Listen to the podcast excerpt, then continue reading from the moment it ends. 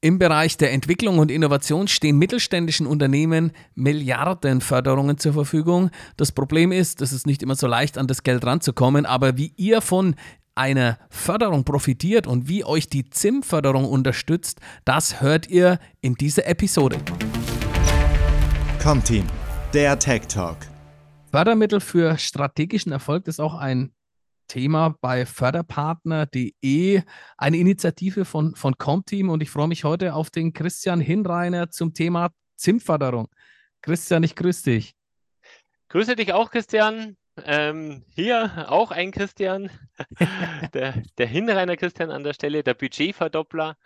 Ähm, genau, wir machen ja viel Fördergeldbeschaffung für die Firmen und entlasten die mit diesen Förderanträgen. Äh, so auch ZIM, und ja, guten Morgen. Freue mich sehr, dass, dass du mich hier interviewst.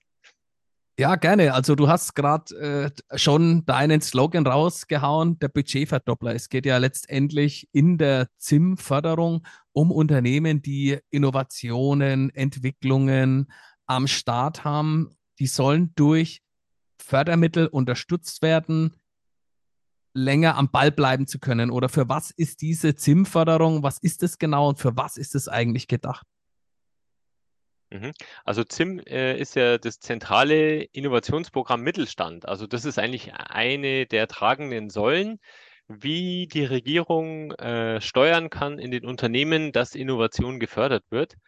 Und äh, warum macht das die Regierung? Einfach, dass neue Arbeitsplätze zum Beispiel geschaffen werden und eben sich die Unternehmen auch weiterentwickeln. Also es soll eigentlich kein äh, Vorhaben mehr in der Schublade liegen bleiben, äh, eine gute, innovative neue Idee, sondern der Staat besorgt dann ähm, die Finanzierung und äh, stellt auch den Kontakt oder wir stellen den Kontakt zu Innovationsteams her, dass man auch das Ressourcenthema lösen kann. Und äh, Innovationsförderung heißt, dass, dass wirklich neue Themen angegangen werden. Das sind Themen, die ein technisches Risiko haben. Also, und dieses technische Risiko muss man auch darstellen. Ähm, also, das Innovationsförderung gibt es jetzt nicht für, was ich, die nächste ERP-Software-Einführung oder was, sondern wirklich ähm, für Projekte, wo es erstmal heißt, ähm, geht denn das überhaupt? Äh, ist, ist das möglich? Äh, klappt es? Also wo, wo, wo Zweifel und Bedenken da sind, genau da äh, ist ein Ansatzpunkt, um dann Innovationsförderung zu nutzen. Und äh, es, dieses, diese technischen Risiken müssen da sein und die stellt man dar.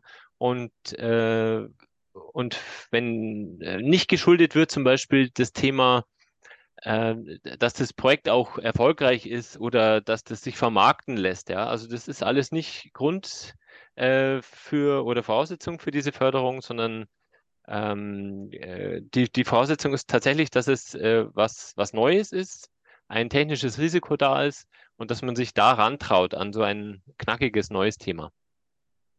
Ja, du sprichst es an. Also für Standardthemen. Also wir haben ja auch im Bereich der Forschungszulage sind wir auch seit dem letzten Jahr aktiv. Da wird auch schon das eine oder andere Mal abgelehnt, weil man dann auch sagt, Stand der Technik. Also das bedeutet, wenn es mhm. das schon hundertmal gibt und sonstiges, dann gibt es dafür auch keine Fördermittel. Ähm, der ein oder andere, der hat jetzt bestimmt auch wieder Manschetten oder Angst und sagt, ja, oh, ja, die wollen ja, dass ich wieder neue, neue äh, Raketen äh, Düse entwickle. Aber nimm uns doch da einfach mal mit aus deiner Praxis. Welche Projekte hast du da im Mittelstand am Start? Der eine oder andere denkt vielleicht zu kompliziert und sieht sich in dem Programm vielleicht gar nicht. Und dabei wäre es vielleicht heute schon bei ihm auch möglich für seine Forschungen, ja, wir sprechen wieder von Forschung, mhm. oder für das, was er eigentlich in der Zukunft vorhat, Fördermittel zu mhm. bekommen und dann fällt vieles leichter. Gib uns doch da mal ein paar Projekte an die Hand.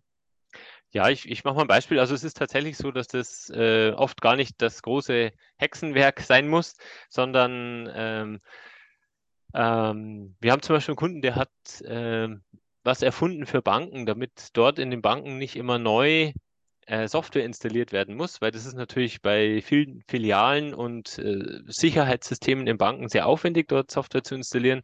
Und äh, der Gegenvorschlag äh, war einfach, dass man in, in ein Kabel einen, einen kleinen äh, Linux-Server einbaut und dadurch die, die Software von, von Kassentresoren zum Beispiel einfach über den Browser bedienbar ist. Also nicht aus dem Internet, aber einfach über Browser Äh, dadurch muss keine Software mehr installiert werden.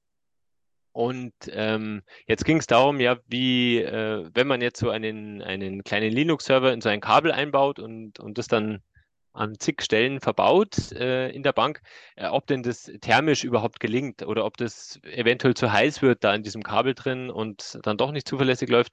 Und genau das war das technische Risiko, was bei dem Projekt ähm, äh, wir aufgezeigt haben und äh, das, also ein thermisches Problem sozusagen, das sich da eventuell ergeben könnte. Und äh, das äh, hat man dann in den Griff gebracht, äh, weil es gibt kleine Linux-Rechner, die eben nicht so heiß werden. Und, äh, und schon wurde es gemacht und gefördert und ist mittlerweile in, in, in tausenden ähm, Kassentresoren in Banken im Einsatz. Also das äh, muss nicht immer ein Hexenwerk sein, was, was dort gefördert wird oder was die, was die Projekte sind, die dort äh, eingereicht werden. Es ist sogar, es ist sogar oft so, dass man äh, noch leichter und schneller eine Förderzusage bekommt, wenn das Zusammenspiel ist von Soft und Hardware, weil natürlich bei Hardware-Komponenten oft ein, ein technisches Risiko mit dabei ist. Also sei es ein thermisches oder sei es von den Messwerten her äh, oder sei es von den ähm, Machbarkeitsbereichen. Also das ist ähm, genau, bei oft ist so, dass wir bei, bei reinen Softwareprojekten, zum Beispiel KI-Projekten, äh, da ein bisschen mehr argumentieren müssen.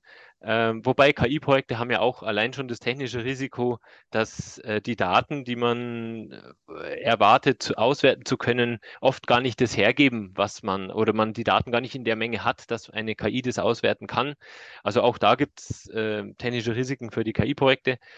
Ähm, aber für die Hörer, glaube ich, ist interessant, dass es dass es diese geben muss und dass die, ähm, dass das nicht ähm, äh, so kompliziert ist von den, äh, von, äh, also es, äh, es, lohnt sich, einen Förderantrag einzureichen, ähm, auch wenn das kein Rocket Science ist. Ja. Es ist in dem Moment ja ein Fördermittelprogramm. Wir haben ja in den letzten Jahren auch gelernt, die sind, die haben gewisse ja, Förderrichtlinien. Nimm uns doch da mal mit, welche Kriterien muss das Unternehmen erfüllen, damit auch Fördermittel fließen können oder dass man diese auch beantragen kann? Mhm, mhm. Also im Falle ZIM ist es so, dass das Unternehmen äh, eben gesund und gut dastehen muss und bevor es die Förderung nutzt. Und das muss man auch darstellen. Also dass einfach, sage ich jetzt mal, ich sage mal mindestens fünf Mitarbeiter, äh, dass es da ein normales Tagesgeschäft gibt, dass es äh, Umsatz Umsatz und Gewinn gibt. Und äh, dieses äh, Innovationsprojekt, das kommt einfach dazu als weiteres Projekt. Und äh, das Tolle ist ja, ZIM fördert richtig die, die Mitarbeiter, also die, die Arbeitsplätze. Äh, und das bis zu 90 Prozent. Also im Prinzip sind da, wenn man da ähm, zwei Ingenieure, zwei Informatiker braucht, dann, dann sind die schon zu 90 Prozent bezahlt. Und äh, diese ZIM-Projekte sind ja oft auch auf einen längeren Zeitraum angelegt, also zum Beispiel zwei Jahre. Äh, und äh, man kann auch mehrere äh, überlappend einreichen, äh, so dass man eigentlich mit einer geschickten Nutzung von ZIM-Fördergeldern so eine Art ähm, Kaskade von geförderten Projekten aufbauen kann, so dass eigentlich immer ein Teil der Belegschaft schon mal gezahlt wird durch die, die Innovationsprojekte, an denen die Mitarbeiter arbeiten. Du sagtest geschickte, geschickten Aufbau, geschickte Beantragung. Dafür bist ja du als Experte bei uns im Netzwerk mit dabei, unterstützt das Ganze. Wie kann man sich das vorstellen? Du reichst, der, der Partner, der spricht mit dir, äh, du baust dann da die Projektbeschreibung auf, dann wird das Ganze eingereicht. Und wie geht es dann weiter? Mhm, mh, mh. Die, na dann, dann wird, ähm, also bei ZIM ist es so, man kann, man kann ZIM ähm, in mehreren Richtungen nutzen. Vielleicht sage ich dazu noch äh, kurz was. Und zwar, äh, das ZIM gibt sowohl her, dass man eine Machbarkeitsstudie macht, also wo nur als Ergebnis rauskommt, ja, ist, ist machbar oder nicht. Also das, sowas kann ich einreichen oder ich kann auch ein Projekt einreichen ähm, oder ich kann auch nur eine Projektskizze einreichen um mal die Förderfähigkeit abklären zu lassen durch die Förderstelle. Also das sozusagen gibt es mehrere Stufen von der Seite und es gibt auch äh, mehrere Stufen seitens dem, dem Projekt. Also man, man kann Einzelprojekte einreichen oder Gemeinschaftsprojekte, also dass mehrere Firmen oder auch ein Konzern äh, zusammenarbeiten. Ähm, und man kann auch bei diesen Gemeinschaftsarbeiten noch überlegen, ob man das, ob man da einen Hochschulpartner mit dazu nimmt. Ähm, also das, das hat sozusagen ein paar mehr Dimensionen. Also es ist ein, ist ein tolles, flexibles äh, Förderprogramm. Und letztendlich, wenn der, der, die Skizze oder der Antrag eingereicht ist, äh, dann wird es äh, geprüft durch die Förderstelle. Und momentan haben wir innerhalb weniger Wochen eine Rückmeldung, ähm, ob, das, ob das gefördert wird oder nicht. Und äh, was auch eine Besonderheit bei ZIM ist, also bei ZIM ist es nicht so, dass äh, das Unternehmen die äh, komplett die Kosten auslegen muss und dann, was ich, nach zwei Jahren äh, da eine Förderung erstattet bekommt, sondern bei ZIM ist es so, dass wirklich äh, zum Quartal jeweils immer eine Tranche ausgezahlt wird. Und äh, so kann man eben sehr gut die, die Mitarbeitergehälter auch direkt wieder zahlen, ähm, die in dem Projekt, von den Mitarbeitern, die in dem Projekt sind. Ja. Ist auch mal wichtig, Mittelverwendung, Mittelausschüttung, wie du sagst. Manchmal äh, muss man dann in die Vorleistung gehen. Hier in diesen Fällen aber nicht. Äh, hört sich auf jeden Fall spannend an. Kann ich mich da als äh, Unternehmen auch wiederfinden, wenn ich sage, ich entwickle Software, Schnittstellen, spezielle Lösungen auch für den für Endkundenprojekte, wenn ich sage, ich muss hier immer individuell entwickeln, ist das dann auch ein Bereich, der da zu tragen kommt? Also reine reine Softwareentwicklung nur als Anwendungsentwicklung ist jetzt, ist jetzt nichts für die ZIM-Förderung. Also da gibt es da gibt's mhm. andere Förderprogramme wie Digital Jetzt, äh, mhm. die, mhm. die das besser abbilden. Ähm, also ZIM ist schon Innovationsförderung äh, und es äh, darf, es wie gesagt, muss diese technischen Risiken haben und darf äh, durchaus in den Bereich reingehen, dass man mal, mal was Neues entwickelt. Ich mache mal ein Beispiel aus dem, ähm, aus dem Softwarebereich, was, was da noch gefördert wurde. Ähm, nämlich wollte da eine, eine, eine größere Firma, die äh, richtig produziert, äh, die wollte einfach, dass der Werksleiter jederzeit auf seiner App äh, sehen kann, wie ist denn der Status der Produktion, läuft alles, ähm, ähm, wie ist der Stand der Dinge und ähm, diese App ähm, sollte eben Daten aus der Produktion bekommen. Jetzt muss man aber wissen, Produktionsdaten sind natürlich vertrauliche Daten die gehören verschlüsselt übertragen.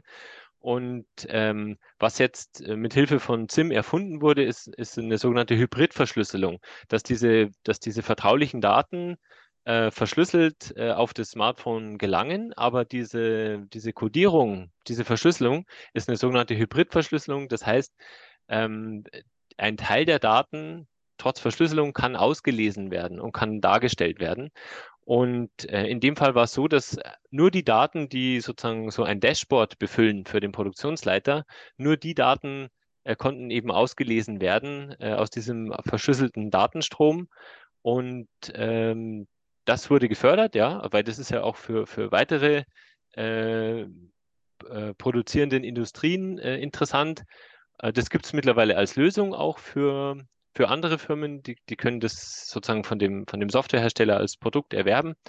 Und ähm, die, ja, die, die Firma ist letztendlich glücklich, weil der Produktionsleiter besser und ruhig schläft, wenn er einfach sieht, ja, alles äh, läuft und geht.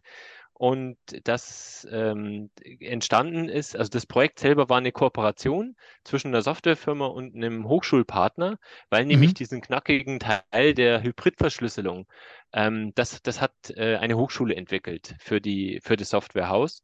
Und die Software, das Softwarehaus hat sozusagen alles außenrum gemacht. Ja, mhm.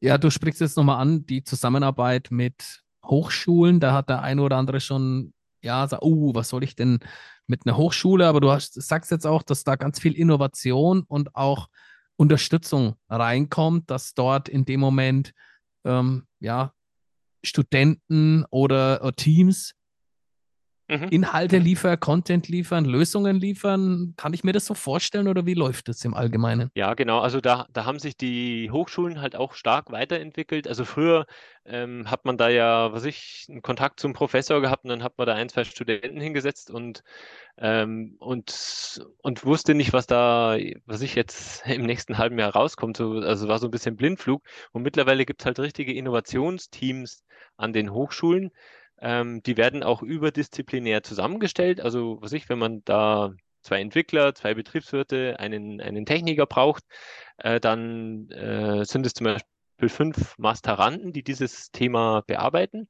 Und ähm, Vorteil für das Unternehmen ist natürlich, dass man erstens die Ressourcen nicht haben muss und zweitens ähm, äh, ist es natürlich vom Zeitbedarf her erheblich weniger, wenn ich dieses Team einfach nur ansteuere und das, das für mich eben äh, das, das Thema weiterentwickelt und das Projekt macht.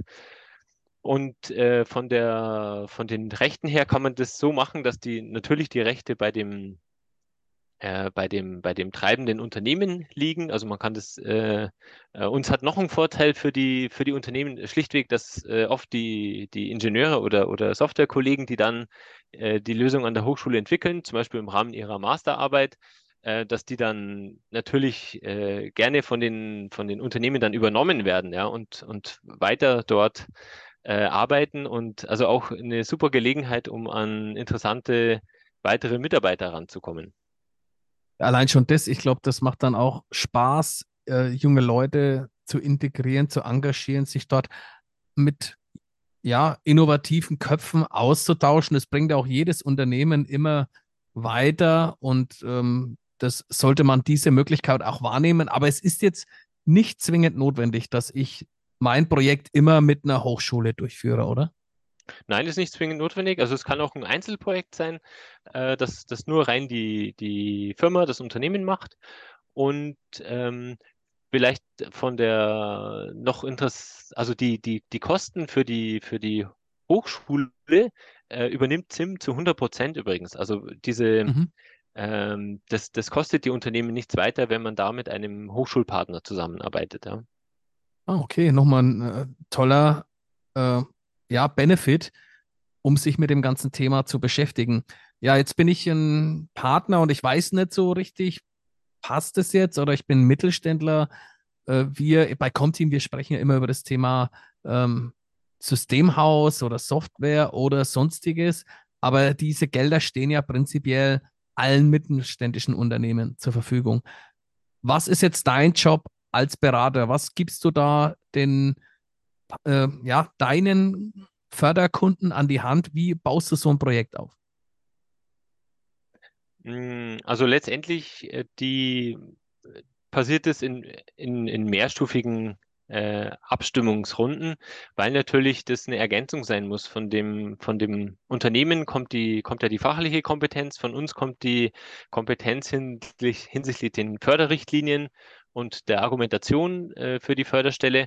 Und äh, da gibt es halt zwei, drei Abstimmungsrunden und wir schauen halt möglichst äh, die Unternehmen zu entlasten, dass ähm, also möglichst viel in dem Förderantrag wir schreiben.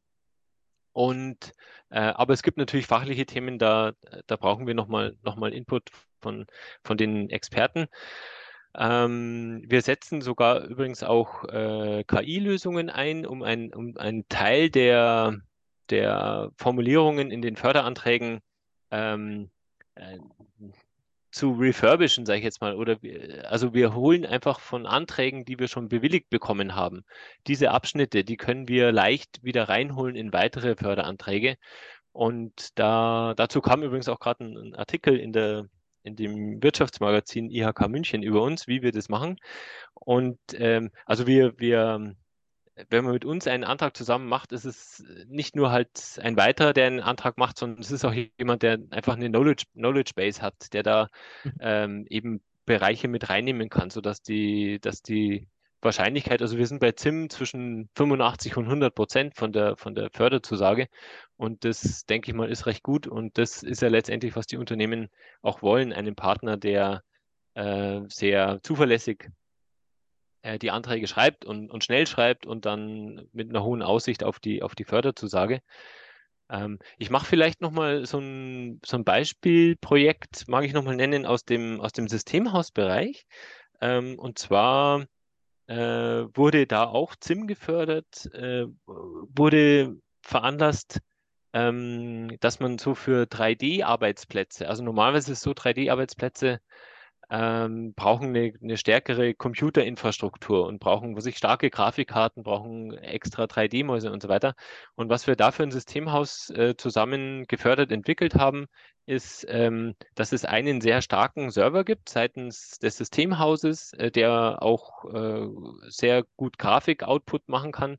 Und äh, die ganzen 3D-Arbeitsplätze beim Kunden sind, sind nur noch so Remote-Clients Und, ähm, und auch diese 3D-Maus-Daten werden in Echtzeit übertragen an dieses System, aber sozusagen im, im Rechenzentrum äh, von dem Systemhaus läuft ein starkes, eine starke Serverlösung und die bedient diese ganzen 3D-Arbeitsplätze mit dem ganz großen Vorteil, dass halt nicht jeder Client da so, so performant ausgestattet sein muss und ähm, man, also man, man, nennt es dann eine, eine Render-Farm und diese Render-Farm sozusagen, die konnte äh, sehr gut diese ganzen 3D-Arbeitsplätze äh, bedienen und bereitstellen. Und die Herausforderung bei diesem, ähm, weil ich habe gesagt, es muss immer eine technische ähm, technisches Risiko auch geben. Und das technische Risiko bei dem Projekt war zum Beispiel, ob man das überhaupt schafft, dass man in Echtzeit von diesen 3D-Arbeitsplatzmäusen, also das sind so CAD-Spezialmäuse, äh, äh, ob man das schafft, in Echtzeit diese Daten da alle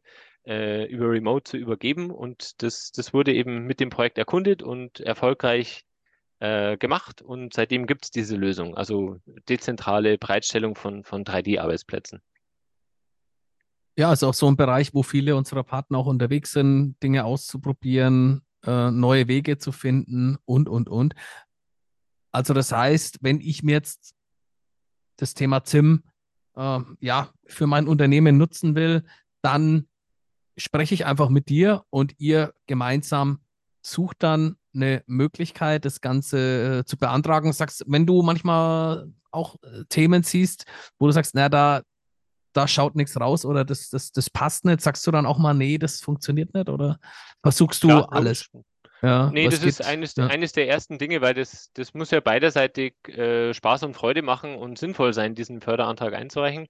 Und äh, wir im Erstgespräch stellt sich dann raus, ob ähm, das ein unserer Einschätzung nach förder, förderfähiges Thema ist, ja, ob die technischen Risiken äh, ausreichen oder ob man da nochmal nachlegen sollte oder ähm, oder da kommt halt auch Input von uns, ähm, zum Beispiel, ob man, was ich, nicht eine kleine Hardware-Komponente mit dazu nehmen kann. Das ist, mhm. Und wenn es nur ein, ich sag mal, kleines USB-Kästchen ist, ja, was halt vielleicht thermische Probleme haben kann oder was, aber das kann oft der Kasus Knaxus sein, dass halt für die, mhm. für die Förderstelle, ich meine, das sind äh, ganz normale Sachbearbeiter, die da sitzen, die, die ähm, für die ist es halt greifbarer, wenn da ein Stück Hardware dabei ist. Und, ähm, und sozusagen, da, da sehen die eher, aha, ja klar, das, da, da gibt es auch ein Risiko, dass das nicht funktioniert oder thermische Probleme haben kann. Und das bringen wir ja mit ein in, den, in die hm. Förderantragsschreiberei, dass man nicht nur eins zu eins das ein Projekt beschreibt, sondern äh, wirklich auch, äh, wir sehen ja, was alles bewilligt wird und, äh, und das geht man einfach weiter an die, an die weiteren Interessenten. Ja. Okay, vielleicht das eine oder andere Risiko, das man selbst hat oder trägt, das hat der ein oder andere gar nicht mehr so im Blick. Ne? Der, äh, viele Kollegen, die sind ja so lange in der Selbstständigkeit, die tragen das Risiko einfach ähm, und oder tragen es vielleicht auch nicht und äh, sagen, okay, da machen wir jetzt nichts oder hier, das ist nicht äh, besonders aussichtsreich, aber vielleicht macht es dann doch Sinn, einfach mich mit dir auszutauschen, einfach mal den Kontakt zu suchen, sich mit dir abzustimmen und zu sagen, Mensch, äh, ich mache das und das, dann kannst du schon zum hohen äh, Prozentsatz sagen, da können wir was tun oder da können wir nichts tun. Und dann mhm. geht es eigentlich los. Ja, am 23.10. von 16 bis 17 Uhr wollen wir gemeinsam einen Webcast veranstalten, wo wir das über das Thema ZIM sprechen, ZIM-Förderung für den Mittelstand und auch unsere Comteam-Partner dazu einladen, die dann auch mit dir konkret ähm, sich abstimmen können, was sie gerade in der mhm. Pipeline haben und äh, wie erfolgsträchtig das auch sein kann. Da freue ich mich schon drauf. Christian. Ebenso, ebenso, glaub, total, klar. Mhm. Ja, Christian, hier, hier wird hin und her gechristian. Ne, ich sag mal, äh, ich glaube, wir sind durch. Was meinst du? Oder hast du noch irgendwie einen Tipp, äh, einen ähm, Ratschlag hab, für unsere Partner? Ich habe noch äh, den, den Tipp, wer, wer einfach mit Kontakt, Kontakt mit uns aufnehmen will, um mal klären zu lassen, ob so eine ZIM-Förderung äh, was wäre, der gehe einfach auf zim-förderung.com äh, und das, also ZIM, Z-I-M geschrieben, dann ein Minus und Förderung mit Ö, also Förderung, das deutsche Wort, zim-förderung.com kommt man direkt bei uns raus auf der Studio 9 Webseite und ähm, dann können wir einfach mal prüfen, ob das, äh, ob das Anliegen etwas wäre für ZIM. Ähm, falls es nicht für ZIM das Richtige ist, dann halten wir uns nicht zurück, auch darauf hinzuweisen, ja, was wäre denn eventuell ein anderes Förderprogramm, äh, wo, das, wo das besser reinpassen würde. Ähm, also wir machen ja äh, übergreifend ähm, sowohl Beratung zu Digitalisierungsförderung als auch Innovationsförderungen. Und da wollte ich tatsächlich auch noch mal ein, ein, ein Wort zu verlieren, ähm, weil äh, letztendlich gibt es, äh, gibt es mehrere Innovationsförderprogramme. Äh, es gibt sogar so viele, dass, dass man oft, bevor man eine ZIM-Förderung beantragt, schlichtweg nochmal schaut, ja, was ist denn das richtige Innovationsförderprogramm? Mhm. Ja, ähm, weil zum Beispiel, wenn man etwas mit einem Hochschulpartner zusammen macht, äh, dann ähm, gibt es durchaus Förderprogramme, die da nochmal eine, eine, Förder-, eine höhere Förderquote haben. Äh, dann, also wir halten uns da nicht zurück, im, im, ersten Schritt in der Regel auszuwählen, was, welches ist das ideale Innovationsförderprogramm und gehen dann aber sehr oft auch rein dann in ZIM, äh, um äh, diese Innovationsförderung zu beschaffen. Ja.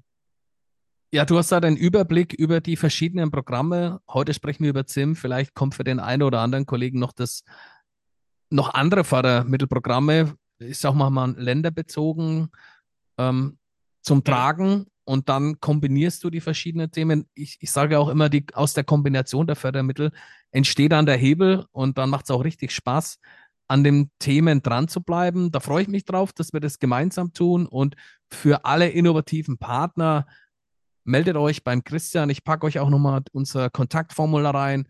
Dann könnt ihr einfach äh, mit dem Christian euch austauschen, mit seinem Team, wo ihr gemeinsam jetzt in die Zukunft gehen könnt. Ich sage danke, Christian.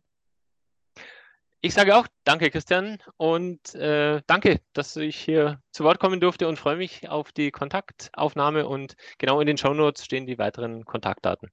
Dankeschön. Comteam, der Tech Talk.